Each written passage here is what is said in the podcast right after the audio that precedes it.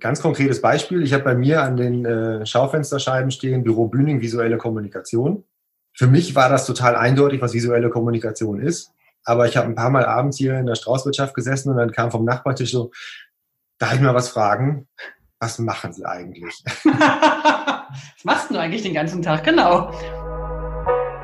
Hey und hallo beim Publishing Podcast. Ich bin Heike Burch und führe Gespräche in der Publishing-Welt. Herzlich willkommen zum Publishing Podcast. Wir gehen in das zweite Jahr schon.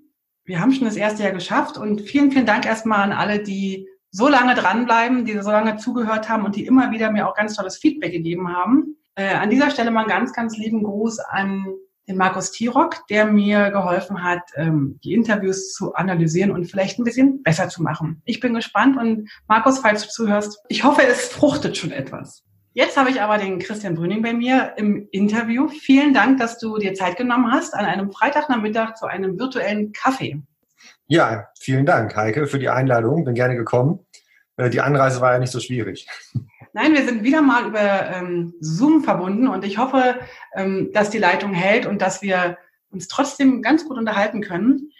Ich sage ja immer, dass Menschen oder dass eigentlich jeder Mensch ein Handwerk lernen sollte, um so seine menschlichen Skills ähm, zu festigen. Du sagst jedoch, äh, dass jeder Designer aufs Land gehen soll. Christian. jeder nicht, aber äh, ich habe gerade diesen Schritt hinter mir. Ich bin vor zweieinhalb Jahren von einer kleinen oder einer mittleren Stadt äh, mit 300.000 Einwohnern in einen Ort gezogen mit knapp 3.000 Einwohnern, wenn man sehr wohlwollend zählt. Und äh, ich hatte einige Bedenken, ob das ein guter Schritt ist, ähm, als Kreativarbeiter in einen kleinen Ort zu gehen. Und ähm, ich möchte äh, nach zweieinhalb Jahren eine sehr, sehr deutliche Ermutigung aussprechen, das zu tun. Der Effekt, den ich erlebt habe, ist, ähm, hier ist irre viel zu tun.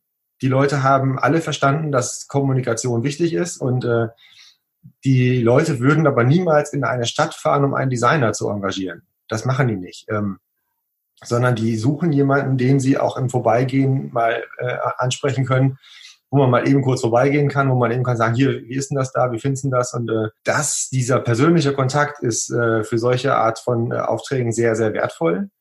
Und ähm, auch wenn man denkt, auf dem Land gibt es keine großen Unternehmen, kann ich auch äh, das Gegenteil bestätigen. Ähm, es gibt Strukturen, die alle Kommunikation brauchen. Und ähm, das, äh, ich bin sehr, sehr überrascht, und ähm, ich hatte vorher Sorge, dass das gut, nicht gut sein könnte für mein Büro, äh, aufs Land zu gehen. Aber ich bin ehrlich gesagt äh, ausgebuchter als vorher. Wow. Na dann erstmal dazu erstmal herzlichen Glückwunsch. Aber zum Thema ausgebucht, lieber Christian. Du hast eine wahnsinnig steile Karriere hinter dir. Ich habe ein bisschen recherchiert, du hast mir ein bisschen geholfen. Du bist sozusagen von deiner allerersten Auszeichnung, dem Seepferdchen, wo ich also wirklich sagen muss, da bin ich ein bisschen neidisch, weil als ich Kind war, gab es kein Seepferdchen. Ich bin halt in einem Kulturkreis groß geworden. Aber das ist eine andere Geschichte. Ähm, vom Seepferdchen über den Diplomdesigner, du bist ähm, weitergegangen, du warst äh, Präsident vom BGD, Entschuldigung, BDG. Du bist Vizepräsident vom Deutschen Designtag gewesen. Jetzt bist du im Stadtrat von Oberwesel und du bist noch Mitglied der Grünen. Also du musst aufs Land, so wie es aussieht, oder du musst das aufs Land. Es war sozusagen vorgezeichnet, dass, dass du dahin musstest, oder? Wo fangen wir am besten an? Ich würde jetzt an, am besten drei verschiedene Fragen äh, stellen. Weil wir hier im Publishing-Podcast sind, würde ich mich ganz gern erstmal in Richtung Design und Diplom-Designer orientieren. Ist das okay? Ja, ja. Also ja. wunderbar. Äh, und du sagst auch, dass ähm, Tänzerinnen, wen auch immer du damit meinst, eine bessere Lobby haben als ähm, die Designer oder Kommunikationsdesigner. Und du hast ja, schon das böse L-Wort gesagt, das Lobbywort. Das ja, ja. Erzähl mal ein ähm, bisschen. Ich bin ähm, Diplom-Designer, also Diplom für die äh, jüngeren äh, Zuhörer. Das war früher das, was irgendwas zwischen Bachelor und äh, Master war. Das ist dann durch die Bologna-Reform Bologna äh, verschlimmbessert worden auf Bachelor und auf Master. Ähm, ich habe mich dann selbstständig gemacht und habe dann irgendwann auch gemerkt, dass ähm, ich als Solo-Selbstständiger gerne Kontakt zu einer Struktur hätte, so wo ich mal mich austauschen kann, wo ich mal jemanden anrufen kann. Äh, ich habe hier eine Anfrage, wie schreibe ich denn das Angebot? Oder ich habe hier irgendwie ein Projekt, das ufert irgendwie aus, kann da jemand mithelfen oder sowas? Ähm, sprich, ich wollte quasi ein Netzwerk haben und äh, habe gemerkt, ein Netzwerk ist äh, gar nicht schlecht als Solo-Selbstständiger. Habe dann irgendwann den BDG gefunden, hatte vorher noch andere Design-Stammtische äh, besucht und so der Negativpunkt war für mich ein Stammtisch, da saßen ein Haufen alter Männer, die haben gemeckert, dass die Tintenpatronen so teuer sind für den Drucker. Da habe ich gemerkt, dieses Netzwerk brauche ich nicht und ich wollte ein anderes Netzwerk. Und äh, ich bin dann in den BDG gegangen und äh, habe mir das mal angeguckt. Äh, darf ich ganz kurz da ein, darf ich ganz kurz rein? Ja. BDG ist der äh, Bundesverband für deutsche Kommunikationsdesigner. Wo kommt das G her? Ja, das ist ähm, der BDG wird genau in diesem Jahr 2019 wird der BDG 100 Jahre alt und wir haben angefangen damals als Bund deutscher Grafiker. Alles klar, okay. Das, äh, das äh, 2009 haben wir uns umbenannt im Berufsverband der Kommunikationsdesigner, haben aber aus Gründen der Tradition das je gelassen. Okay. Und ähm, auch damit wir nicht verwechselt werden mit dem äh, Bund deutscher Glockengießer und mit dem Bund deutscher Gartenfreunde. Da gibt ähm, einige BDGs, habe ich gesehen. es gibt sehr viele BDGs. Es gibt auch ein Jeans-Label mit dem Namen BDG. Und ähm, Genau, das äh, haben wir da äh, gelassen. Ein Bund deutscher Grafiker, es war damals ein elitärer Haufen. Man brauchte zwei Bürgen, um da reinzukommen. Und äh, es gab auch deutschlandweit irgendwie nur ein paar hundert Leute, die das überhaupt in dem Beruf gearbeitet haben. Das ist heute anders. Da arbeiten 140.000 Leute in der Branche und äh, nur in der Kommunikationsdesignbranche. Und äh, wir kriegen das immer wieder mit, dass irgendwo Ausschreibungen sind, katastrophale Umstände, der Designeinkauf ist nicht professionell Kommunen, die Design einkaufen, haben so Üblichkeiten, die auch nicht immer intelligent sind. Ne, das kennt jeder Designer so, ja, schicken Sie mal ein Angebot und drei Entwürfe. Wo man dann sagen muss, nein, die Entwürfe sind schon Teil der Leistung. Und ich, wenn ich jetzt Entwürfe schicke, dann ist das spekulatives Arbeiten und das mache ich nicht. Und ähm, das war so ein bisschen äh, die Erfahrung, die ich als frischer, selbstständiger Designer gesammelt hatte und wollte da was ändern. Und ähm, zu den ganzen Posten, die du eben aufgezählt hast, die sich so ansammeln. Das ist eine Mischung aus, äh, ich möchte wissen, wie irgendwas funktioniert und ich bin sehr schlecht darin, schnell Nein zu sagen. das heißt, äh, man, hat dann sehr schnell, man hat dann sehr schnell irgendwelche Ämter am Hals und ähm, ähnlich war das mit dem BDG. Ich hatte damals wirklich äh, eine Anfrage in der Größenordnung, mit der ich noch nicht äh, Kontakt hatte. Das war ein größeres Projekt. Und dann habe ich äh, Henning Krause angerufen. Ähm, der äh, hat mir dann wirklich aus dem Stegreif eine Zwei-Stunden-Beratung am Telefon gegeben und äh, das hat mich echt sehr begeistert und da habe ich gemerkt, genau sowas suche ich. So ein Netzwerk, ähm, dass Leute, die, dass man gibt und dass man nimmt, dass man halt äh, irgendwie einen Austausch hat, einen vertraulichen Austausch, der ist wichtig. Und äh, das, ähm, zack, auf einmal irgendwie war ich Präsident das ging schneller als, als ich bis 13 konnte. Das Schöne war, ähm, es war so eine Art Aufbruchstimmung im BDG. Ne, das, äh, es gab vorher so einen kleinen ähm, Clash und äh, da ist ein Präsident mit der Barkasse abgehauen ne, vor 20 Jahren. Der ist jetzt auf Gran Canaria und darf Deutschland nicht mehr betreten. Und, ähm, und danach gab es halt Aufräumarbeiten. Und als ich dazu kam, waren diese Aufräumarbeiten weitgehend abgeschlossen und man konnte komplett neu anfangen. Das war ein großes Glück. Und das war ein äh, tolles Team, die sind heute auch noch äh, größtenteils dabei. Und ähm, es hat wirklich sehr inspiriert, äh, es war ein inspiriertes Arbeiten, ne? man konnte schnell was aufbauen, man konnte Strukturen machen, man konnte schnell Ideen umsetzen. Das hat mich alles sehr, sehr an, angefixt und ähm, habe dann auch ein Buch geschrieben, die BDG Gründerfibel. Das ist quasi das Buch, was ich selber gerne gehabt hätte als äh, Designer, der sich selbstständig macht. Und ähm, habe da quasi zusammengetragen, was braucht man alles für Entscheidungen, wenn man sich selbstständig macht. Und, als ähm, Kommunikationsdesigner jeweils immer. Als Kommunikationsdesigner. Und dann äh, habe ich angefangen, das Ganze mal als Vortrag zu halten, weil irgendwie jemand danach gefragt hat und das hat eingeschlagen wie eine Bombe. Das ist dann irgendwie deutschlandweit von vielen Designhochschulen, ach, das brauchen wir auch, das brauchen wir auch. Und dann war ich irgendwie äh, viel unterwegs. Ich habe gemerkt, dass in allen Hochschulen diese, dieser Bedarf ist, dass, dass man Kalkulation nicht lernt, dass man Unternehmertum nicht lernt an den Hochschulen, ne, die unterrichten, dass man eine Akzidenz grotesk von einer Areal unterscheiden kann, das ist auch wichtig, aber sie unterrichten kein Unternehmertum. Mhm. Und jetzt, wo ich 15 Jahre selbstständig bin, weiß ich, meine Kernfähigkeit ist die Fähigkeit zu verstehen, wie ein Unternehmen tickt. Und ähm, dass ich mich schnell in solche Strukturen reinarbeiten kann und schnell den Punkt finde, wo die Kommunikation hakt. Und der Bonus, den ich mitbringe, ist, ich kann das Ganze sogar noch visualisieren.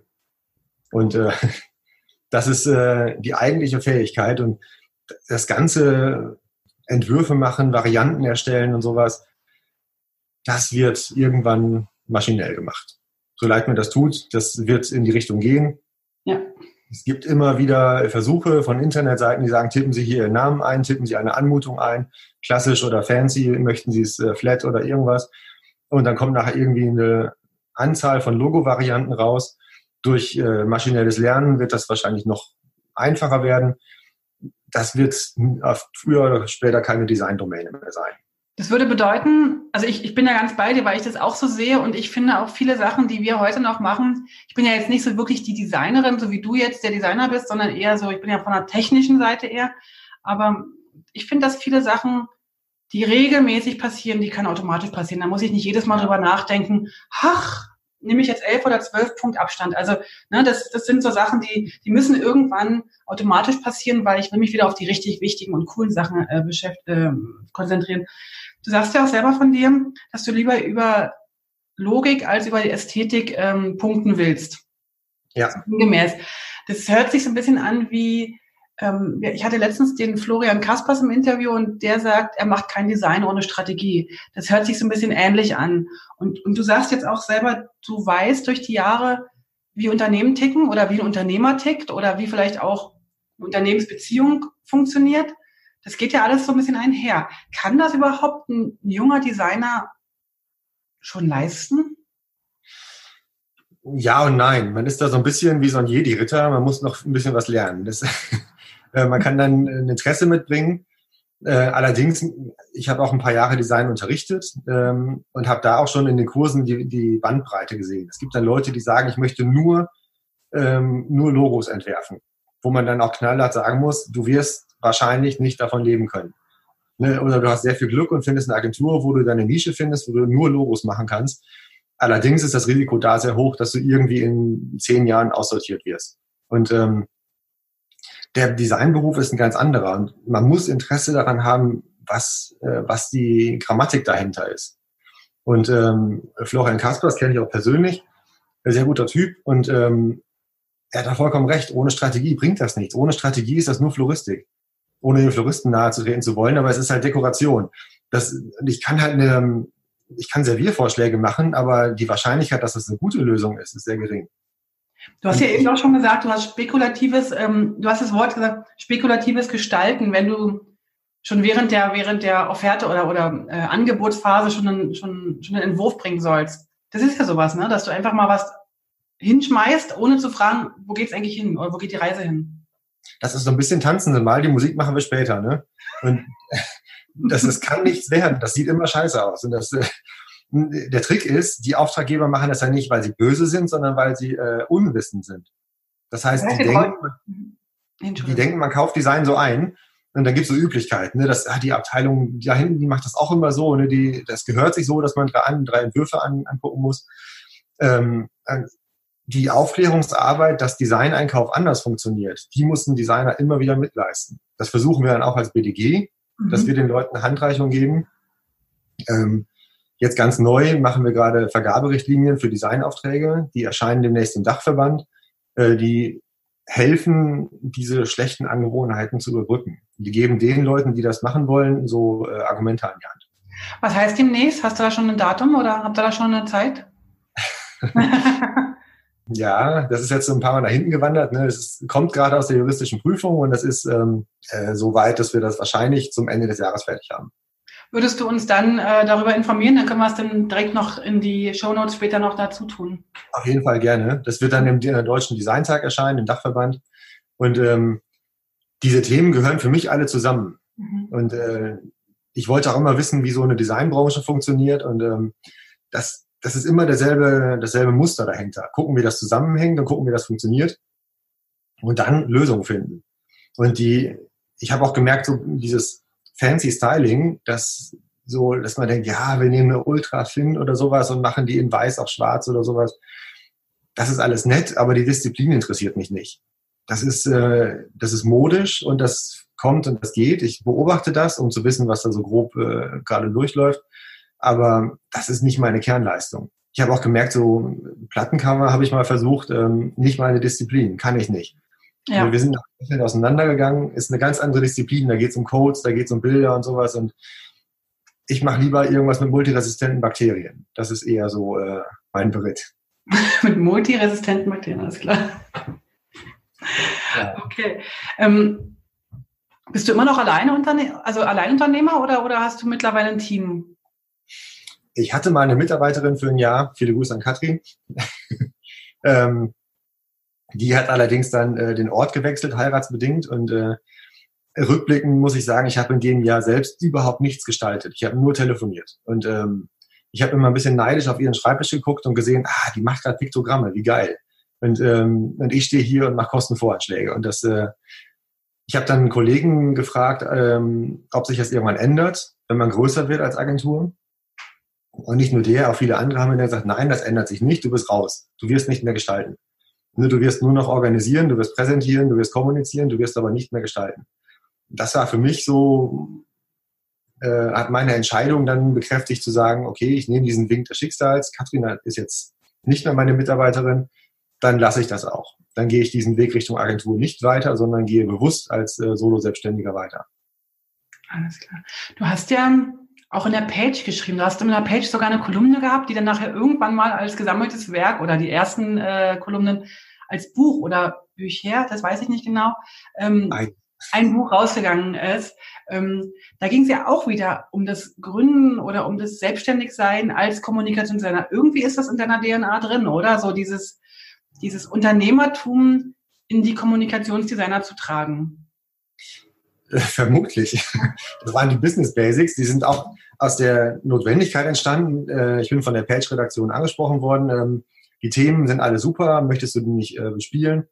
Und ähm, das hat Spaß gemacht und äh, das ging von 2011 bis 2017, also sechs Jahre. Und dann haben wir gemerkt, die Themen wiederholen sich jetzt so langsam. Und ähm, dann war so, da muss man sagen, es ist jetzt gut gewesen.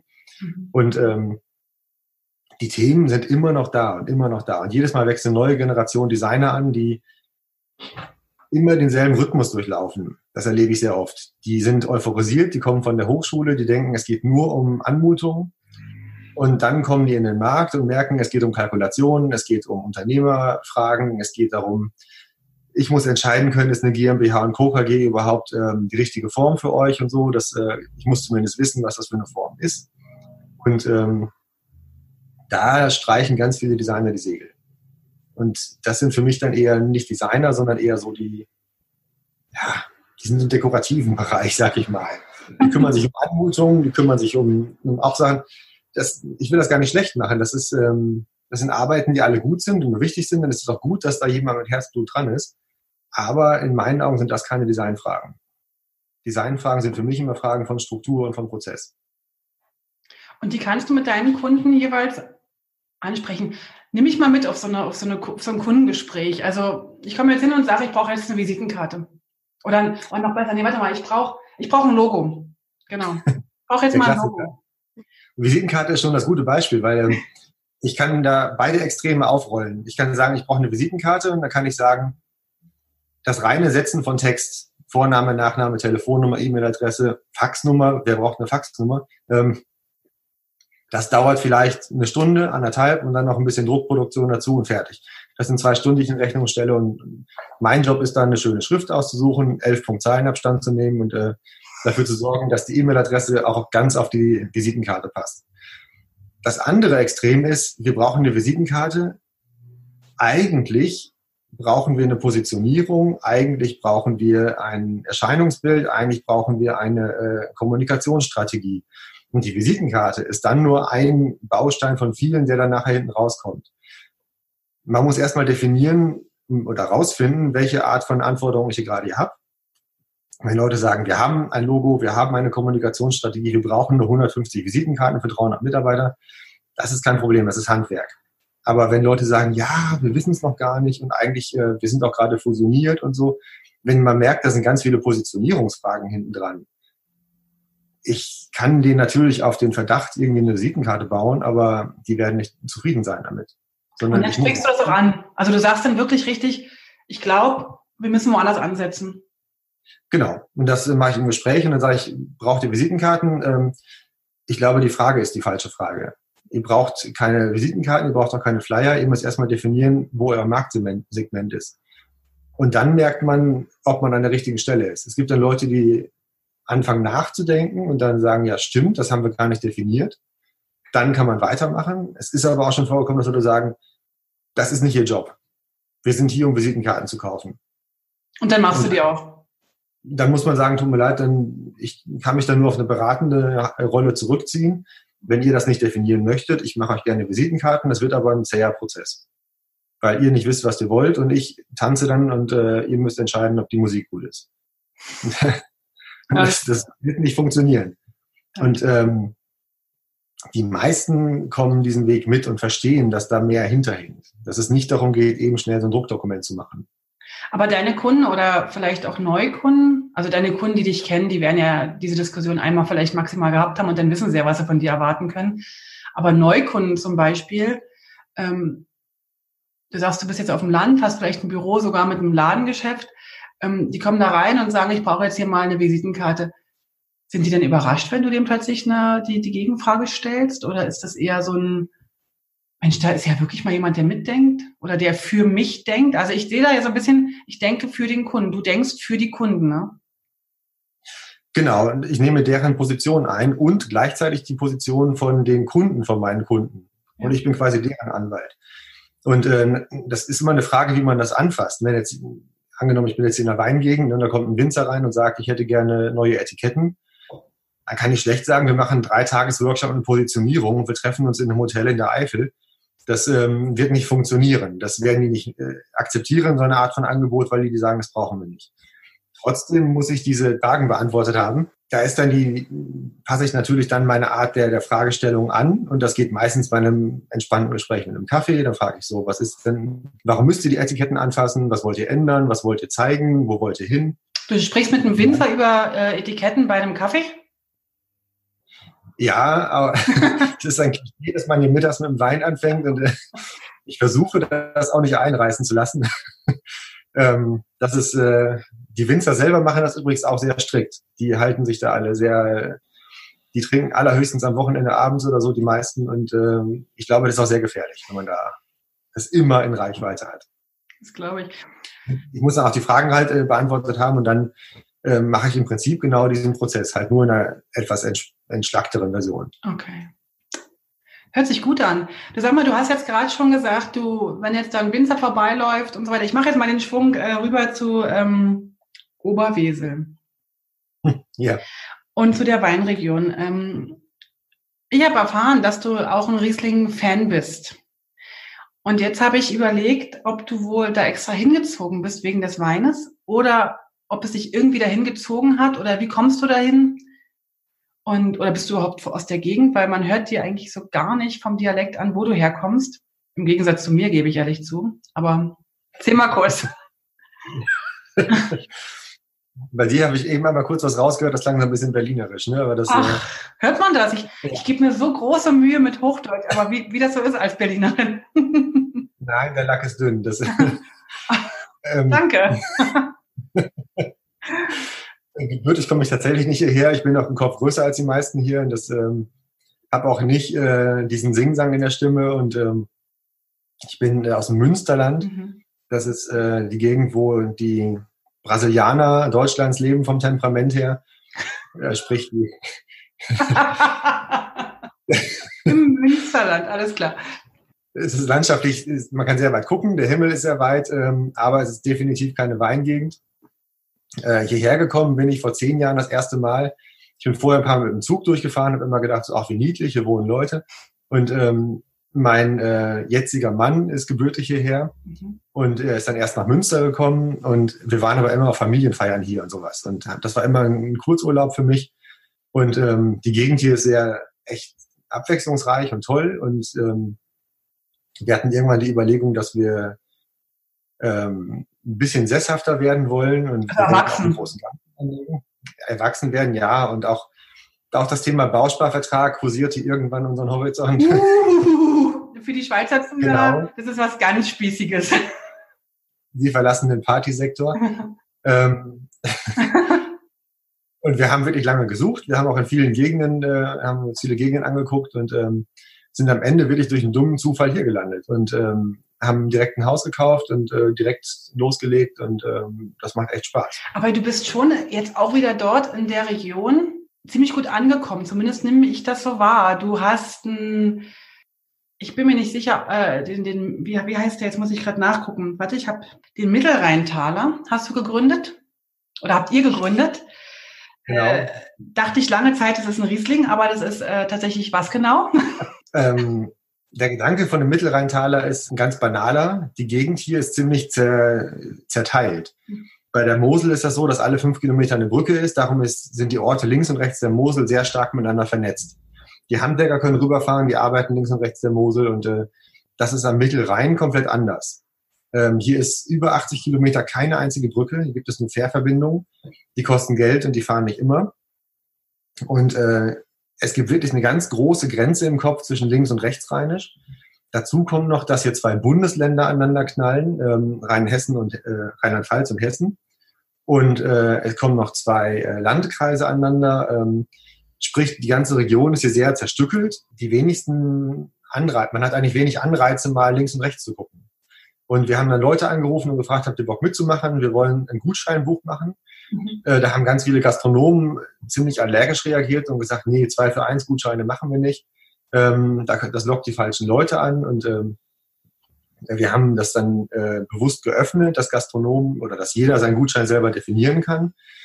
Die Grammatik dahinter ist, wir wollen kein Geiz ist geil, sondern wir wollen entdecken und genießen. So, und das ähm, hat ziemlich gut äh, funktioniert. Wir sind gerade dabei, die Anbieter für die ähm, nächste Mittelrheintaler Generation zu sammeln für 2020. Gibt es jedes Jahr ein neues Heft oder ein neues? Äh, ja, genau. Das äh, ist auch eine Eigenart von einem Gutscheinbuch. Das ist halt nur ein Jahr gültig. Man hat nachher nicht irgendwie so einen Block im Schrank liegen, wo man denkt, ja, da müssen wir noch. Ne? Sondern das ist dann abgelaufen und das ist dann vorbei. Ähm, und die Resonanz ist echt positiv und wir haben dadurch sehr viel Leute kennengelernt, die auch so ticken, die auch äh, das vernetzen wollen, die auch nach vorne gucken, die auch sagen, das äh, muss hier vorangehen und äh, das ist der eigentliche Benefit davon. Wir haben, ähm, das ist vielleicht eine Parallele zum BDG, wir haben ein Netzwerk gebaut. Wie so ein Unternehmer, und, Unternehmernetzwerk oder, oder? Exakt. Das sind nicht Leute, nur Gastronomen, oder? Nee, nee, das sind Leute, die betreiben Hotels, das sind Leute, die betreiben eine Brennerei, es sind Leute, die betreiben hier ein, eine Bobbahn oder sowas oder einen Fährbetrieb. Wir haben auch größere dabei, wie die Köln-Düsseldorfer, eine Schiffsgesellschaft. Ähm, das Interessante ist, man erfährt von den Leuten sehr schnell, so was man machen könnte und wo, wo Ideen fehlen. Und ähm, das ist echt toll. Das ähm, ist auch eher so Netzwerk und Austausch und ähm, zusammen was machen und so. Das ist äh, so ein Faden, der sich da durchzieht. Wenn du jetzt gerade sagst, äh, da erfährst du ganz viel, was man machen könnte oder was auch gewünscht ist. Das bietet sich ja jetzt fast an, noch die Frage nach dem Stadtrat zu fragen. Weil das ist ja sozusagen, weil ich das sehe, du bist so ein, so ein Netzwerker, du bist so ein äh, Verbindender, habe ich das Gefühl zumindest. Jetzt bist du noch jemand, der in der Region versucht, so ein bisschen die Region nach vorne zu bringen oder nach oben oder wo auch immer hinzubringen. Und jetzt gehst du in den Stadtrat von Oberwesel. Ich weiß, also ich musste tatsächlich gucken, wo genau Oberwesel ist, aber bist du im Stadtrat von Oberwesel. Du hast am Anfang gesagt, dass Oberwesel nicht so eine Riesengemeinde ist. Und dennoch, du bist im Stadtrat, also es ist eine Stadt. Erzähl mal, warum? Ja, Stadt ist, Oberwesel hat tatsächlich Stadtrecht. Ja, nicht Nein sagen?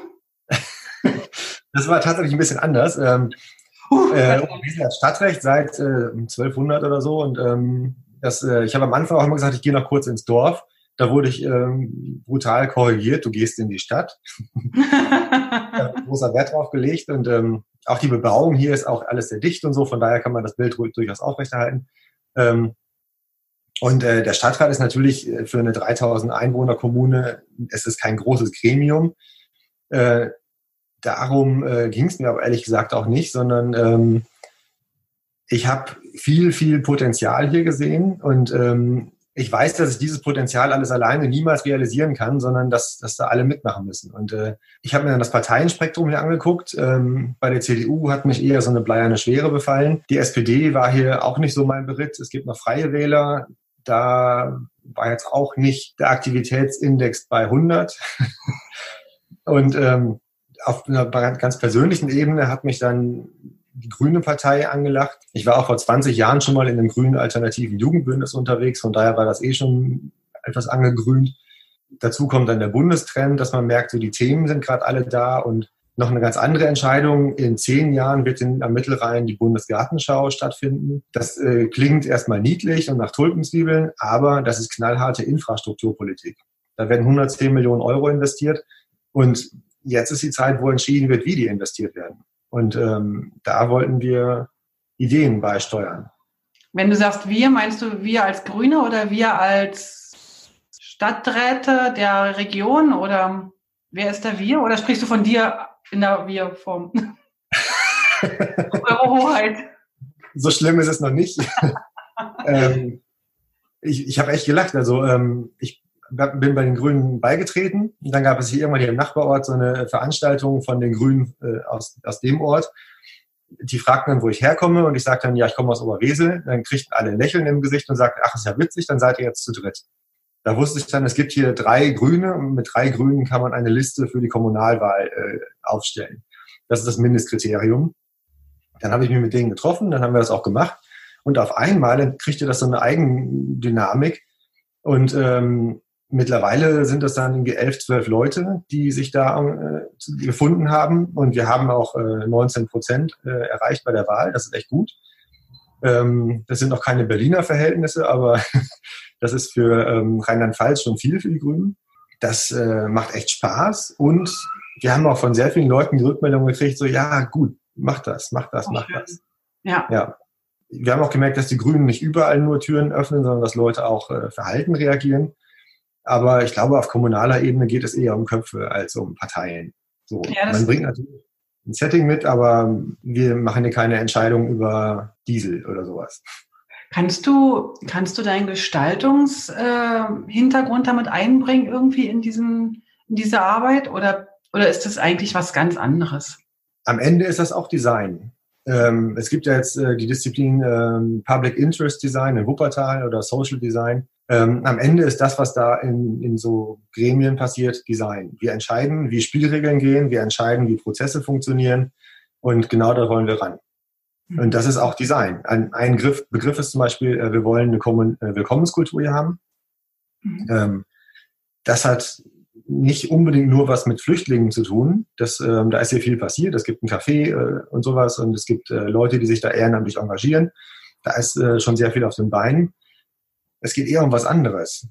Wir haben so viel Besuch gehabt von Leuten aus Köln, aus Frankfurt, aus Berlin, aus München, die alle so beim dritten Glas Wein dann langsam zugegeben haben, dass sie so ein bisschen stadtmüde sind.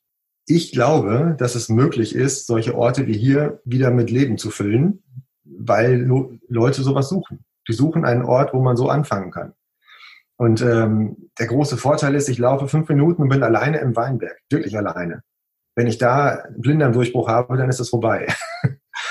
Und, äh, Muss man ja jetzt noch nicht gerade hervorheben. Nein, nein, es wäre auch zu spät, dann bin ich schon los. Ach so, okay, gut. Ähm, aber es, äh, die, es gibt Leute, die haben Hemmungen, sowas zu tun. Und äh, ich glaube, man kann die Brücken für diese Hemmungen abbauen. Und das, auch das ist alles Kommunikation. Das ist alles nur Kommunikation.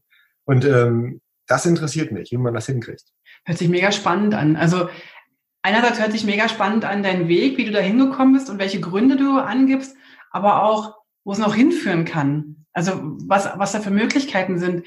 Irgendwie lese ich und höre ich immer wieder von der Urbanisierung und alle gehen in die Städte und so weiter. Und ich lebe ja hier auch total auf dem Land. Ich weiß nicht, ob wir, ob wir 100 Einwohner haben. Ich weiß es gar nicht genau. Vielleicht haben wir auch 120. Ähm, wenn ich hier rausblicke, blicke ich aufs Nichts. Also wirklich auf, also nichts meine ich keine Häuser und so weiter, sondern eher so ein, so eine Wiese und ein paar mhm. Berge. Und ich genieße das sehr, hier diese Ruhe und auch dieses Nichtssein und auch auf Blumen zu starren, da kommen wir gleich noch drauf, ähm, äh, auf den, eines deiner Lieblingsthemen. Ähm, und dennoch findet das Business in der Stadt statt, bei mir. Also ich habe mehrheitlich größere Kunden, also größere meine ich jetzt, also Konzerne und so weiter, die sind natürlich in Städten. Also ich muss, ich muss reisen, ich muss dorthin. Das ist für mich jetzt ein, ein wichtiges Thema. Hier kommt bei mir keiner vorbei und sagt, ach, hast du mal äh, InDesign-Kenntnisse? Die bräuchte ich gerade. Okay, das stimmt. Und du hast bei mhm. dir wahrscheinlich bei 120 Einwohnern nicht viel Design-Nutzer um dich rum, die du, die dich als Multiplikator brauchen würden, ne? Nee, wahrscheinlich. Ich weiß es nicht. Vielleicht schlummern ja Perlen, die ich noch nicht kenne. Genau. Und das, ähm, das ist natürlich ein anderer Markt und dafür braucht man natürlich eine Stadt. Dafür braucht man eine gewisse Dichte und dafür braucht man eine gewisse Struktur, die genug kreative Klasse hervorbringen und sowas. Ähm, habe ich auch. Ne? Ich habe jetzt gerade ein Projekt äh, fertiggestellt, das lief parallel zwischen Münster, München und Oberwesel. Und ähm, das ging alles über Skype. Und äh, wow. das funktioniert, weil die Sachen, die da entschieden werden mussten, die kann man alle am Bildschirm entscheiden. Wichtig ist dabei, dass man äh, miteinander reden kann, weil ganz viele Fragen kann man nicht formulieren, wenn man sie in E-Mails packt. Diese. E-Mail-Kommunikation mhm. funktioniert nicht bei Design. Ähm, aber das ist überhaupt kein Problem. Das funktioniert. Ich arbeite auch für ein Projekt in, äh, in Groningen. Das ist äh, ganz im Norden von, genau, ganz im Norden an der Nordseeküste. Das ist überhaupt kein Problem. Es gibt Telefon, es gibt Internet, es gibt äh, Videokonferenzen. Ähm, auch das Fax. ähm, Entschuldigung, der musste jetzt sein, weil du vorhin dabei warst. genau. Aber nochmal zurück kurz zu den, zu den äh, Oberweslern. Oder du hast vorhin ganz am Anfang haben gesagt, äh, Designer geht aufs Land. Hast du das Gefühl, dass das so eine Art ehrliches Design ist, wenn die Leute so aus der Gemeinde sind, also aus der, dass du denen irgendwie hilfst? Und ich habe auf deiner Webseite äh, bei den Referenzen geschaut, wenn du sozusagen in Oberwesel dem Laden das neue Gesicht gibst. Das ist ja, da läufst du ja auch jeden Tag dran vorbei. Ich habe irgendwie das Gefühl, vielleicht ist das total romantisch verklärt und aber vielleicht auch nicht das hat so was Ehrliches. Also du musst wirklich das jeden Tag anschauen. Du bist, bist selber dafür verantwortlich, dass du das anschaust. Aber du hast auch die Möglichkeit, die Region mitzugestalten, oder? Genau. Und ähm, das Ehrlichkeit würde ich jetzt für mich übersetzen mit äh, Verbindlichkeit. Das heißt, ich kann jetzt kein, ähm, kein Bullshit-Bingo machen und irgendwelche schnell zusammengedengelten Sachen da verkaufen und nachher sagen, nach mir die Sinnflut, ne, das interessiert mich nicht. Ich sehe die Leute jeden Tag oder fast jeden Tag. Und das, ähm, und man trifft sich auch abends hier, wenn man in der Straußwirtschaft noch irgendwo unterwegs ist und so. Und das, äh, das, man ist anders in der Verbindlichkeit drin. Das heißt, ähm, äh, ich habe für Unternehmensberater gearbeitet, die sind hoch, hoch motiviert, aber nicht identifiziert. Die sind nachher wieder weg. Und äh, denen wäre das dann, glaube ich, egaler, was da passiert, weil sie nachher woanders sind. Und ähm, ich habe eine längerfristige Rückkopplungsphase, sag ich mal. Ne? Und ähm, das äh, fordert mich mehr, weil ich äh, da alles geben muss. Kann man so als Designer sagen, wenn ich das auch noch in zwei, drei Jahren angucken kann und wenn mir die Kunden immer wieder über den Weg laufen, mache ich mir ein bisschen mehr Mühe oder, oder bin ich ein bisschen, ein bisschen genauer oder kann man das als Qualitätsanspruch an sich selber oder an seine Arbeit sagen? Also in dem Moment, wo du jetzt den Unternehmensberater gerade ansprichst, der ist halt, äh, weiß weiß ich, im nächsten Jahr ist der woanders und, und dann mein Gott, ich sag mal so ganz plump nach mir die Sinnflut. Hm. Aber wenn du sagst, okay, wir wollen uns in die Augen schauen und ich sehe es ja bei mir in der Verlag, ich arbeite in der Verlagsbranche viel. Die Branche ist so klein, da ist so verbrannte Erde zu hinterlassen echt keine gute Idee. Ganz genau. Und das, ähm, ich frage auch auf einer anderen Ebene nach. Wenn ich jetzt was entworfen habe und das wird eingesetzt, dann frage ich auch nach einem halben Jahr, und hat das gewirkt? Mhm. Der Umsatz gestiegen? Das ist nämlich das eigentliche Ziel davon. Die kaufen das ja nicht ein, damit es nur hübsch ist, sondern das sind ja Investitionen. Und ähm, das hat bis jetzt immer funktioniert. Und ähm, das ist die eigentliche Währung. Und da merke ich auch, über diese Währung schafft man Vertrauen. Und dann eventuell äh, auch Folgeaufträge oder aber auch Empfehlungen und so weiter, ne? Genau. Alles klar. Schön. Und, und diese Thematiken sprichst du aber auch immer im Bundesverband an. Also wenn dich Leute fragen oder wenn dich oder sprachst du an, du bist ja jetzt nicht mehr im, im Vorstand, doch im Vorstand bist du noch, aber du bist nicht mehr Vorsitzender. Genau, ähm, seit äh, vier Jahren ist äh, Claudia Siebenweiber Präsidentin. Mhm. Ich bin jetzt einfaches Mitglied im Präsidium. Hat den Vorteil, dass ich zwischendurch in den Sitzungen wegdämmern kann, ohne dass es auffällt. Aber ohne Schnarchen nehme ich an. Ohne Schnarchen. ähm, Das sind aber genau die Themen. Das, äh, wir diskutieren auch genau die Rolle des Designers. Äh, was machen wir eigentlich? Und wir sind keine Besierkurvenbieger, sondern wir sind äh, Prozessoptimierer und sowas. Und das, äh, das Problem ist, die Leute kriegen einen glasigen Blick, wenn man anfängt, das zu erklären. Und ähm, das ist äh, so ein bisschen die Krux dabei, aber es funktioniert so. Du, was meinst du mit glasigem Blick? Ganz konkretes Beispiel. Ich habe bei mir an den äh, Schaufensterscheiben stehen Büro Bühning, visuelle Kommunikation. Für mich war das total eindeutig, was visuelle Kommunikation ist. Aber ich habe ein paar Mal abends hier in der Straußwirtschaft gesessen und dann kam vom Nachbartisch so, darf ich mal was fragen? Was machen Sie eigentlich? was machst du eigentlich den ganzen Tag? Genau. Genau. Das war so, ich habe dann gemerkt, okay, die Kategorie visuelle Kommunikation ist zu fein ziseliert. Mhm. Ich habe das dann irgendwann runterbrechen müssen auf Logos und Internetseiten. Das wird meinem Anspruch an Präzision nicht mehr gerecht, aber ähm, das ist okay, um irgendwie eingeordnet werden zu können.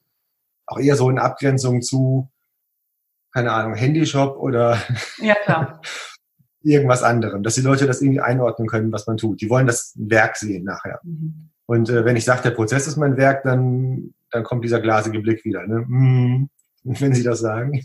Und dann trauen die sich nicht nachzufragen, wahrscheinlich, weil sie denken, oh Gott, ich habe keine Ahnung, wovon der gerade spricht.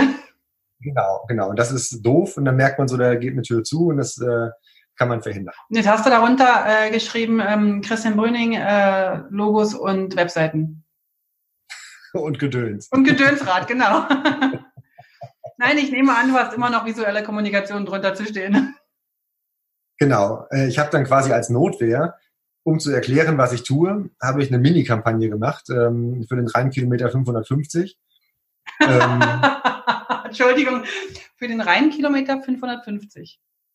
Exakt. Äh, ab Konstanz bis zur Mündung ist der Rheinkilometer durchnummeriert. Wenn irgendwo ein Schiff ist, dann kann er sofort sagen, ich bin ein Rheinkilometer. Und äh, hier ist Folgendes. Das heißt, man weiß dann sofort, wo man ist, so wie Autobahnkilometer ja auch durchnummeriert sind. Und äh, Oberwesel ist fast genau in der Mitte und direkt am, im Ort am Rhein steht ein riesiger Stein, der ist drei Meter hoch ähm, und keine Ahnung, sechs Meter breit. Da ist eine riesige 550 drauf, die ist handgemalt und ähm, die fand ich super, die habe ich dann fotografiert und daraus dann Postkarten gemacht und habe so einen Spruch gemacht, hier ist alles etwas schiefer. Und äh, habe dann T-Shirts und Babystrampler und sowas ähm, auf dem Babystrampler steht dann mein Herz ist rein, also mit RH natürlich. Und ähm, das war gut, weil dann konnte ich sagen, sowas mache ich. Das ist eine Kampagne, ich entwickle eine Kampagne und das ist auch greifbar. Okay. Und die Leute konnten dann äh, in der Straußwirtschaft dich fragen, ach, Sie sind das mit den Babystramplern. Ja, und ähm, auch wenn es noch eins weiter Wahrscheinlich duzt man sich am, am, am Rheinkilometer 550. Ja, auch gerne. ähm, oder das ist der mit den Ideen. So, das ist dann so. Äh, ja. Das ist ja ein schönes Kompliment. Damit kann ich gut leben, ja. Ja, sehr schön.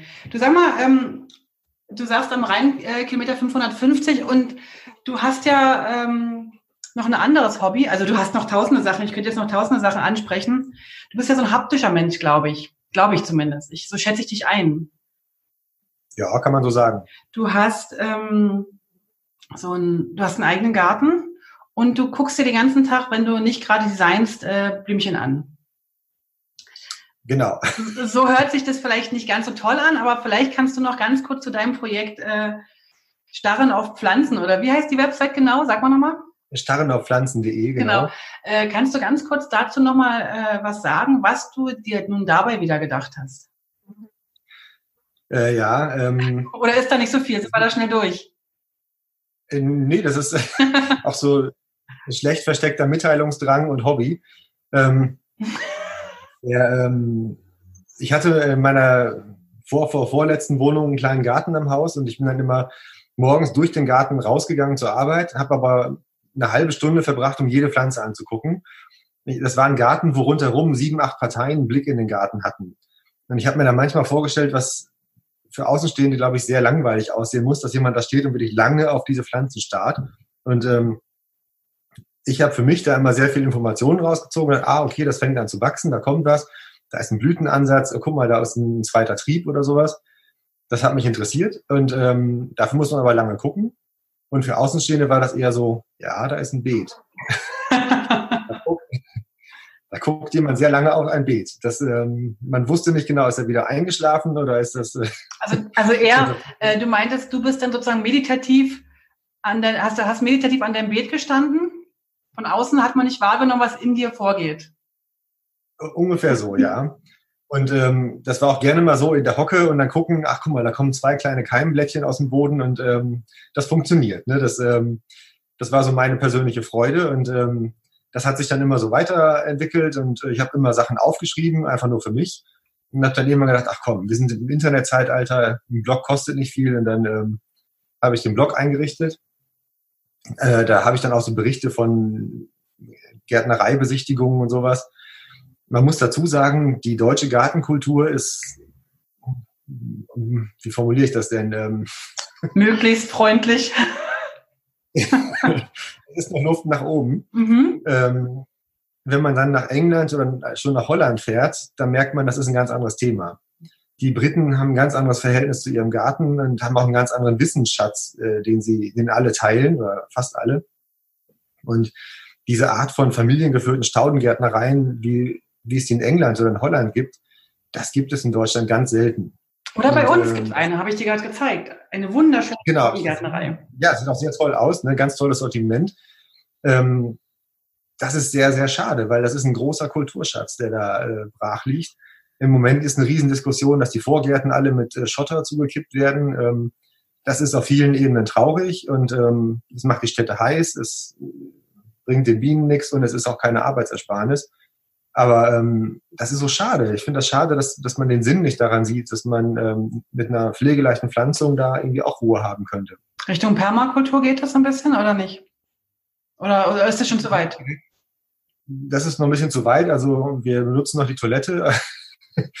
Aber ähm, Permakultur heißt ja, dass alles da irgendwie recycelt wird. Aber es heißt auch, dass du zum Beispiel Unkraut Unkraut sein lässt, weil sich die Natur schon so ein bisschen genau das äh, orientiert, was es braucht. Äh, nicht ganz. Also ich hätte natürlich, ne, das, ähm, ich will ja nicht alles zugewuchert haben, aber ich beobachte das Unkraut und ich sehe dann, ach guck mal, da kommt jetzt, ähm, kann, da kommt Brennnessel, dann weiß ich, dieser Boden hat sehr viel Stickstoff.